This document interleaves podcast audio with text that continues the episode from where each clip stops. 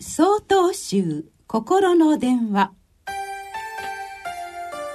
今週は「夏のお祭り」と題して大阪府東雲寺村山博雅さんのお話です。夏といえばお祭りです。この時期各地で花火大会盆踊り大会が繰り広げられます。たくさんの夜店があっておみこしや籠や出汁が出て多くの人たちによって踊りや演奏が行われます。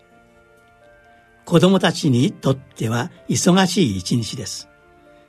ほんの23時間の間に夜店を回ってゲームして美味しいものをいろいろ食べて出し物を見て花火も見なくてはなりません。私にとって子供の頃のお祭りは楽しい思い出ばかりです。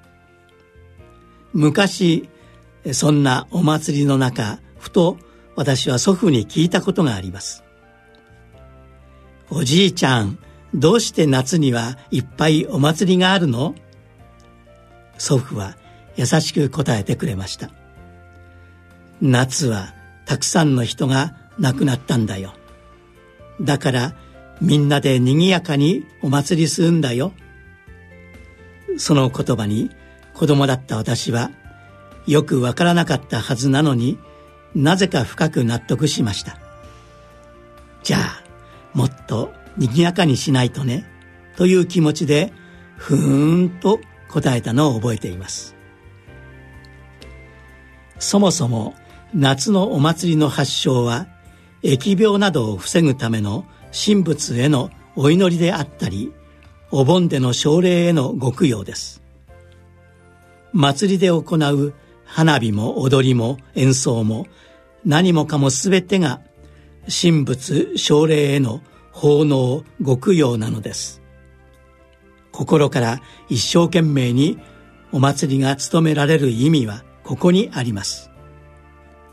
私たちは生きています。生きるということを考えるときかけがえのない家族や友人が健康で安心していられるように祈るのは自然なことです。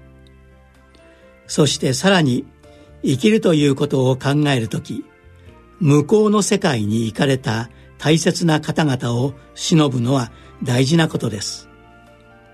今も一緒に共にここにあるということを思い起こす供養の心は私たちに生きる勇気を与えてくれるからです。夏のお祭りにはそのような生と死を見つめた先人が伝えたかった生きる力が宿っています。人が元気に幸せに生きるための大切な知恵がここにあるのです。8月9日よりお話が変わります。